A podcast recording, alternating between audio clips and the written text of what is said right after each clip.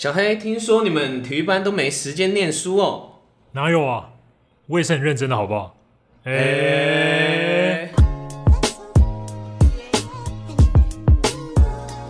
欢迎来到过去未来式，我是医生。h e l l o 我是小黑。今天想要跟大家聊聊运动与教育。那其实我跟小黑都还蛮喜欢去运动，可能是打球啦，可能是跑步啦等等的。那今天想要跟大家来探讨一下这两者之间会有什么 connection，会有什么关联这样子。那运动在教育中扮演什么样的角色，或者是像现在呃过去跟现在的体育环境有没有什么样的差别性？那运动呢，是否能成为教育的一环？然后喜欢运动的人呢，他不一定喜欢读书，或者是他可能也喜欢读书。那运动与学业会并存吗？会并进吗？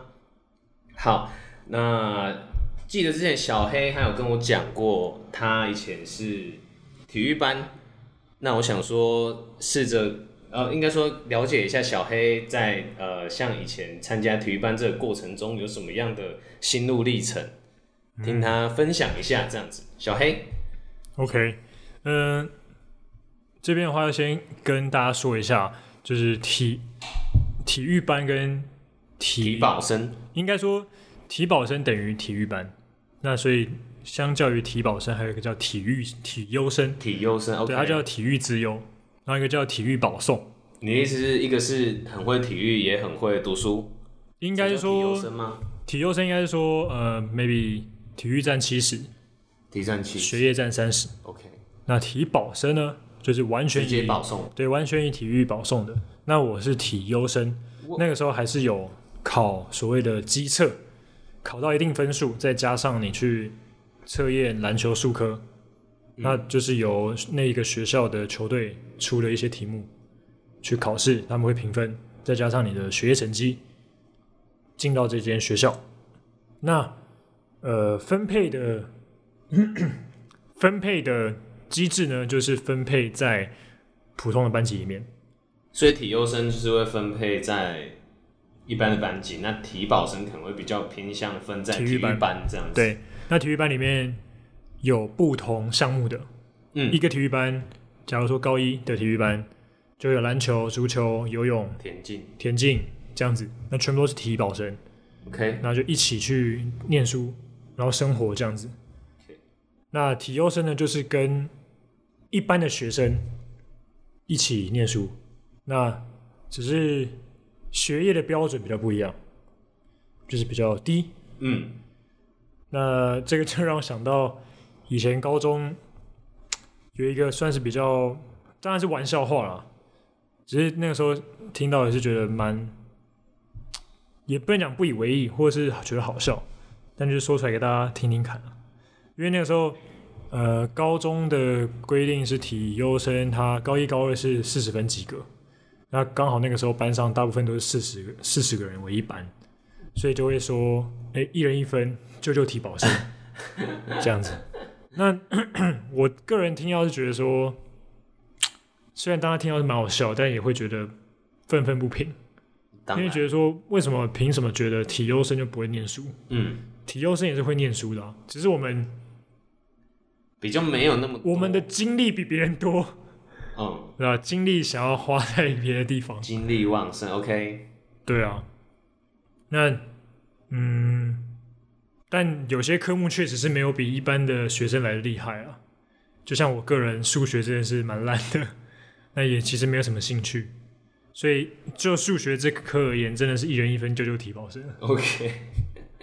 对，那那像你现在就是因为我们我也知道，就是像小黑的英文也蛮厉害。那像你在高中的时候，英文应该哦我也蛮厉害的吧？高中英文下下叫，真的下下叫，没得没得没得跟你没没得跟你开玩笑的，因为小时候就有在学，所以那那对我来说不是什么难事啊。OK，对，那嗯，我会觉得说，因为其实我跟我妈妈在进到高中之前有一个共识，嗯，就是你不能只打球，如果你球如果你书读不好，你连球都不用打。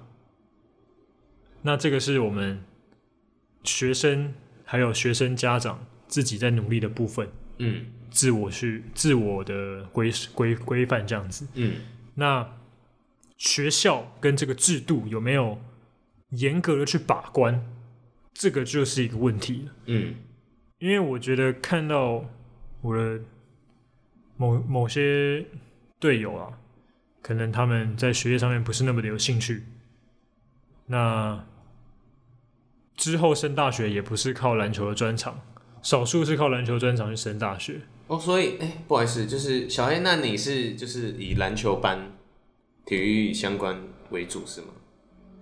你是说升大学吗？我我的意思是，还还是就是高中到高中的时候，就是对，就是高中是以体篮球项目体优生嗯。进到高中。了所以嗯、所以基本上就是跟大家一样，只是我那个时候的学测成绩也是跟一般的学生一样，跟一般去跟一般去进去我那间学校的学生分数差不多。嗯。对。那到了大学，我自己是用学测的方式，就是跟大家一样的方式进到大学，嗯。因为那个时候觉得，也是因为那个时候有受一点伤了，会觉得说自己好像并不是这么的擅长，可能可能怀疑自己并不是对这么适合体育这一块。对对对对对，所以后来就是以一般的方式去大学。那呃那个时候的教练很也是，他其实也一直灌输我们一个观念，就是说除了打球之外，你要你把篮球抽掉之后，我们还剩还剩下下什么？对他一直去告诉我们这个观念，并不是说你今天一定要多会读书，嗯。重点是你除了篮球之外，你之后还是要在这个社会上生存。对。那你要靠什么生存？嗯。那就我所知的话，我队友们其实他们，因为其实说实在，我们不是呃 HBL 什么强校，嗯。所以我们在篮球的训练上面也没有，当然会有花蛮多时间，但以比例上来说算比较少，嗯，所以我们还是有其他的时间去呃去读书或者是琢磨其他的事情。对，那这就讲到说，哎，练体育的人其实身心也是比较开朗的。嗯那我们也是因为个人的一些特色啊因素，所以现在在社会上的成就也还算不错。嗯对，那如果换作是哎那种哇，真的是纯科班、体育班的，他们一天的时间都站在练球。对，那他们的学业怎么办？谁来帮他们把关？嗯是学校吗？还是他们自己的家长？这个就不得而知啊。嗯，对，那像医生以前你高中的时候，班上有这种人吗？呃，不是这种人，应该说有这样的学生吗？呃，应该说我自己也是普通班，我算是都在普通班，但学呃像我们高中的话，我们高中就是以足球闻名，嗯然后也收很多体育班的学生，比较偏体育班的学生应该比较少是体优生，依据我以前的印象。嗯哼，但是就是在追溯到以前的国中的话，因为我们国中也是要，应该说我们家乡那边都是以足球闻名。嗯哼，那国中国中的话，其实也蛮多体育班、体育生，但是应该说我们在乡下那边的话，以前的体育生会比较，呃，可能课业上也不会兼顾那么多。然后老实讲，就是可能比较对这方面对读书没有兴趣，然后只会只比较想要玩或运动，嗯哼，那有一些去去体育生也不是真的在行体育，他可能是，呃，以前印象就是体育生就是有会偶尔会耍流氓，就以我们那边为例子，嗯那也是大家都，我觉得大家都蛮对体育生会有刻板印象，嗯，然后会怕体育生，会觉得他们不会读书，就是可能只会运动，就是以大家以前的这种观念，就是觉得他们头脑简单、四肢发达等等这种刻板印象。嗯那等等到就是等我上了高中之后，才开始慢慢改观，因为学校的足球风气蛮好的，嗯那也间接让这些体育生呃可能名气越来越大。那他们在去比赛，大家也会去稍微关注，然后去支持这样子。那后来呃，应该说上了大学后，自己也开始会尝试去做一些球类运动等等的。那就会觉得说，其实运动实在是一个很迷人的一个很迷人一件事物。很迷人、很迷人的一件事物。它不仅仅可以带给大家更多的影响力，嗯，而是而是就也能强强化自己的身体啦。嗯哼，对啊，就除了身体健康之外，你觉得运动带给你的东西是有一种感动，对，对吧？就像今天其实大家都会关注一些球星，可能 NBA 等等的。那我就举一个亚洲最红的例子，林书豪 Jeremy Lin 林来疯。坦白说，以前我没有看那么多 NBA，、嗯我觉得我看 NBA 可以说是因为他真的假的？开始有注意一点，嗯。然后才开始深入了解 NBA 这类的球类活动。嗯。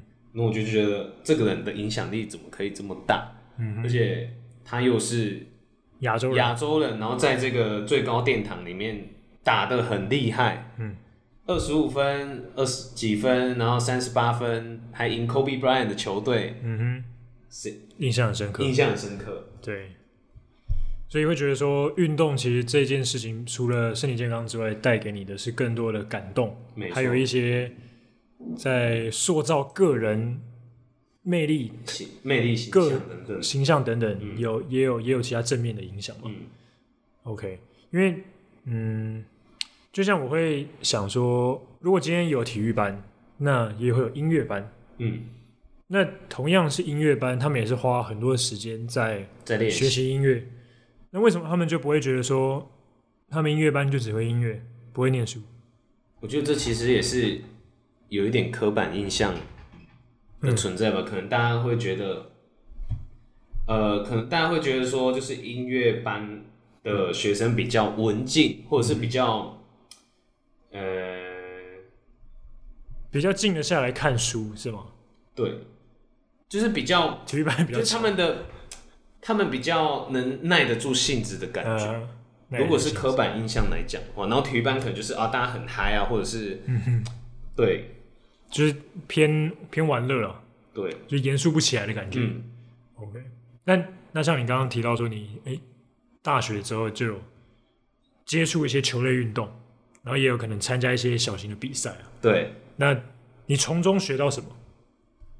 其实我觉得运呃，应该说参加这些运动的比赛，我觉得我学习到最大的是团队合作的这个概念。嗯，因为唯有团队合作，你才可以发挥这一个呃，可能不仅是球队或者是这个团体的最大的最大效益？效益。那其实从团队合作中，你也可以增进自己的一些可能是沟通的技巧。嗯，你你可以好好的跟队友讲一些配合上的问的问题点，然后怎么去大家怎么去协调，怎么去解决。我觉得这个其实应用在后面，就是可能出社会后，我觉得其实是一个非常大的帮助。嗯嗯我非常有同感。然后像医生刚刚讲到的是团队合作跟沟通嘛，那我在高中的时候，球队里面学到的第一个是纪律，因为其实说实在有学长学弟制，那这学长学弟制不是说学长欺压学弟那种，是说，嗯，学学弟是不是要就是要做一些比较基本的一些工作，嗯，可能你早点来，把场地先整理好，把球具都先整理好，然后以便等一下能够顺利的练球啊，或者是呃整理场地啊这一类的。那还有一种是尊重，因为在社会里面有不同的阶级，对阶级，甚至说是年龄啊。你在同样一个业界，你一定会有你的神拜、你的前辈。嗯，那这那这前辈，姑且不论他先做的好不好，但他就是你的前辈。你对于你的前辈的一些尊重，是不是应该要有的？那你在这个小型的社会里面，这个产业久了，这个神拜也觉得你，哎，你真的做的不错，那他会提拔你、提携你，就是跟球队一样。虽然我们刚刚讲到学长学弟制，但是如果你在球场上表现好，学长会觉得你这学历不错，然后你的纪律尊重又做得好，他就会提拔你。一道理是一样的。我觉得在学习运动的这个过程当中，让我们真的学习到在社会上如何去待人处事，没错，这这点其实是非常重要的。那如果你今天是一个比较个人主义，那其实你在社你出社会后，其实会吃蛮多亏的，因为你不能总是每一个想法都按照你自己己的意志去走，对啊，这根本就是很难的一件，除非你自己当老板了。但是，当呃自己当老板也是要听取别人的意见啊。对你，你还是要有办法去跟自己的员工沟通，去配合，那员工才会愿意卖命去，卖命啊对，为你卖命，为你去做更多事情。对，还有一点就是抗压性。哦，这蛮重要的。那要在怎么样有限的时间内去做好一个瞬间的决定，这也是运动当中学到最多的时候，因为你每一节的都有一个时间，假如十分钟，最后的十秒钟、五秒钟、四秒钟，你这个时候要干嘛？是否能够做出最有效的、最有效的决定？这个是非常非常难的一件事情。即使你现在打球打了很久，你都不一定可以做得出最有效的决定。还有就是对于时，呃，刚刚是讲说时间带给我们的压力嘛，还有另外一个是纪律带给我们时间层面的观念。那个时候，我们的教练说：“你准时到就是迟到。”因为假如今天说八点练球，八点是开始热完身要开始开始练球的项目，而不是八点开始穿鞋子换衣服然后热身。这样子，你八点开始穿鞋热身，就已经八点十五了。那怎么样让这个十五分钟就浪费掉了？怎么样再回收这十五分钟？没办法。所以现在对于我出社会来说，我基本上我很少迟到。我跟别人赴约或是自己去上班，基本上都不迟到的，都提早半个小时。当然不要提早什么一个小时啊，那个太夸张了。但至少十五分钟、半个小时，给自己一个缓冲，对一个缓冲，一个心态上的调整。以前是调整哦，我现在练球了，我现在做好球员该做的本分。那我现在是说，诶我现在要上班了，我要做好一个员工该做的本分，在心态上会更正确，更专心在工作上。我觉得这可能就是在体育或是其他方面纪律的这个优点吧。嗯，就是应该说，以前可能呃小时候还没有那么懂事，但是你还是需要有一个约束力，对，去约束这样约束自己的一些行为，让让我们在未来的处事上面能有一些这样的帮助。嗯，对，因为其实球队教练他不一定是老师，老师他可能要顾及蛮多层面，但球队教练的话，除了把球练好、成绩带好之外，他就是在这个有限的时间内，他就是把你管好，嗯，把他知道的纪律或者是他的东西都交给你，所以他可以更 focus 在某些东西上面。那我们自己都知道，有的时候我们自己班导说的话，我们自己都没在听，所以他们说呃不要迟到，但还是有人会迟到，嗯，所以这个学习的成效上就很慢。可能比你强制的那一种对方式还慢啊对啊，对。那像你会想要，你有向往想要参加过校队这种东西吗？先不论，先不论什么个人能力那些的哦，有的没的。其实我其实我我会欸，就是应该说以前比较少参与这种比较团体，可能是生活，嗯或者是团体合作这种感觉，那自己其实蛮向往，就是感觉就是借由运动去结交更多朋友。嗯那但其实呃，这当然是一个小愿望，但我考虑到很多事情之后，我其实应该说是以前在学校的时候也有被也有被也有被一些朋友邀请，然后去参加。嗯，但小黑是系染系染嘛，那我们以前其实都蛮尊敬系染的这些学长这样子，因为觉得哦他们打球还蛮厉害，然后也会偶尔去看他们的比赛。那自己其实有时候也会想成为其中的一员。嗯那、当然多方考量之下，毕竟我我只会我自自身觉得说，呃篮球比较偏兴趣，嗯，可能没有到真的这么热血。嗯对，然后也也是因为有一些因缘机会下认识了这一群打球的系篮学长，可能他们呃私底下再去玩去公园打斗牛，我就跟他们去，这样跟他们一起打球练习。嗯，不敢说自己很厉害，就是可以跟他们一起那种参与的感觉，参与的感觉，我觉得就还蛮不错，就很不错。对，嗯。那现在像最近啊，你应该也蛮喜欢 HBO 的吧？对，你你呃，在你的成长，你你你什么时候开始看 HBO 的？什么时候开始关注 HBO？应该啊，应该也是高中或大学之后了。吧高中或大学之后对，那你 HBO 对带给你的东西是什么？我觉得就是一个举松山高中为例子好，就是一个非常团队的嗯团队合作的一个，就他们的标签就是团队合作，嗯，然后防守很厉害嗯的一间学校。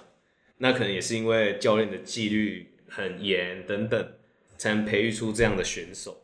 这应该是啊，除此之外，也觉得就是其实每每次 HBL 的比赛都是满场，嗯，应该说全台湾关注的比最多人关注的比赛，其实就是每年的 HBL。嗯，对，他可以呃给我的印象是这样子。就是除了每队每个学校有鲜明的特色之外，对对，最重要一点就是大家都很关注。嗯嗯，因为像就算是今年疫情，呃，小巨蛋它禁止有观众入场，但转播的次数人次也是蛮多的，嗯而且也是由大的电视台在转播，嗯所以可见 HBL 的关注度真的是很高啊。那相较于 HBL，你除了还有什么？就除了 HBL 之外，还有什么国内的篮球赛事是你会观看的？这应该就是呃 SBL 吧，就是以前大家蛮蛮熟悉的，可能就是什么林志杰啦、嗯。等等的，就是这些回忆。去旅外旅外的球员嘛，这回忆。些都还有什么？陈信安，就是可能台湾第一个有参加 NBA NBA 的的球员，的球员这样子，嗯，就对这些还蛮有印象的。那刚好是因为自己有喜欢篮球，才会开始去关注这些，就是从 NBA 关注到国内这样子嘛。可以这样子讲，可以这样从 NBA 关注，因为其实我自己个人也是从 NBA 关注到国内，因为那个时候我也刚开始看 NBA，然后之后我哥在电视上看一个叫 SBL 的东西，嗯我想说这是什么？台湾打篮球，台湾人打篮球。然后那时候就是看到林志杰，那时候他还穿台湾啤酒绿色，对绿色。那个时候的转播单位还是 E ESPN，哦，ESPN 超级久以前的，非常非常久。我还记得他那个球评叫田鸿奎，嗯。非常非常久的时间了。那时候还在一个叫俗称可能叫白馆的地方，白馆有印象，对，然后那个白馆哦，那个那个场地之烂，就它水泥啊那些都掉漆，嗯。然后那个椅子是那种超硬塑胶塑胶一体成型那种椅子，嗯。因为我有去看过一次，但那是热身赛，热身赛而已哦，就没就没就没座位坐。对，我就觉得哇塞，这台湾竟然这么小的一个地方也有这么多人。嗯那好比就像是 HBL 一样，即使大家去不了现场，也会想要在观看大荧幕或是电视。嗯但因为最近呢，有一个另外一个联盟篮对，算是联盟吧，就篮球赛事，它有点在算是呃讨论点出 HBL 的一些问题，问题。那这个这个篮球联盟这个团体叫做球学，那他的球呢是篮球，就是球类运动的球，那学习的学。那为什么要取这个名字？他就是觉得说，运动跟学学业是可以并重的嗯，对，运动也是教育的一部分。那他有点出几个是说，呃，赛制的问题，就是一个礼拜要打六场到七场的球。那因为这样子的体力消耗、比赛的需要，所以学小朋友们在练球的时候也是需要大量大量的练习才对有多的体力去应付这些比赛。对，所以那人的一天只有二十四小时，睡觉八小时，这样剩十六个小时。十六个小时里面分三餐练，一餐练两个小时，这样就六个小时，还剩下十个小时。那十个小时那可能还会有再加上什么重训，有的没的，跑步。那像十个小时再扣掉，可能在两个小时或是三个小时，那就剩下七个小时或六个小时。嗯，那剩下就是球员自己的时间。那他们哪来的嗯学习的时间？球学他们最主要的一个最主要的一个问题点就是说，今天 HBL 是扼杀整个台湾环篮球环境的一个杀手，因为他觉得高中的环境没有做好，就不会有人想要去去打大学对去打职业，因为家长都觉得打球没有前途，除了打球之外还能够干嘛？这是他们点出来的最大的一个最大的一个问题。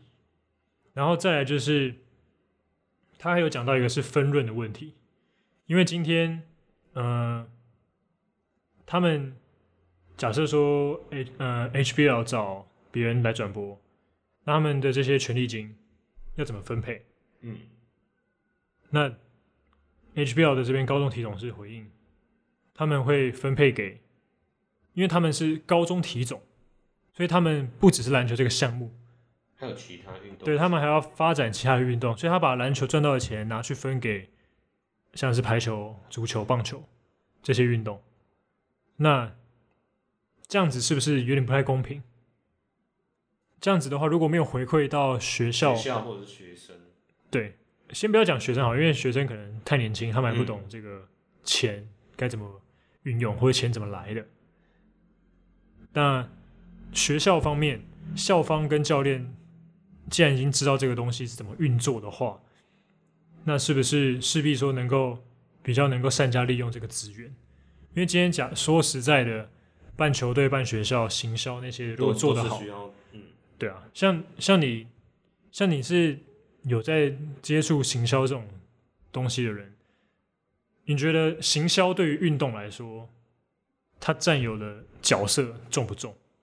其实真的是，其实很重要，就是行销这个部分，像是你好比说每年 HBO 看到的这些行销，他们可能找一些厂商去、嗯去合作，然后你也可以看到，他们不仅找厂商、找球星，甚至是网络上的各种曝光，都能为这个联盟或者是这个体育赛事带来更多的效应。那你你想哦，像大家现在都知道 SBO 这个比较少观众在收在收看嘛，嗯那导致它收益减少，那是不是也间接导致行销费用也会减少？嗯那变成说大家能从一些 maybe 是像现在 YouTube 的广告等等，你看不到 SBL 的相关赛事介绍，嗯完全没有，那就是那就是其实在从中有出了一些问题。嗯那你没有人看，你要怎么？就是你没有这个能力去推广这个比赛，就不会有人然后每一年就是会一直有一种下滑的感觉。嗯，对，其实行销不管是对体育啦，其实不或者是其他的商业行为，行销是一个非常重要的的的工的工具。嗯那可能是今天，例如像一个厂商要卖他的产品，开好的商店。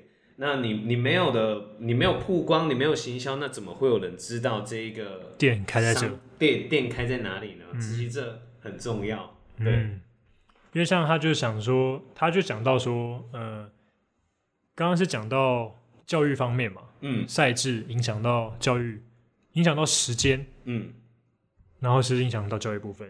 另外一个是说整个球队的经营方面，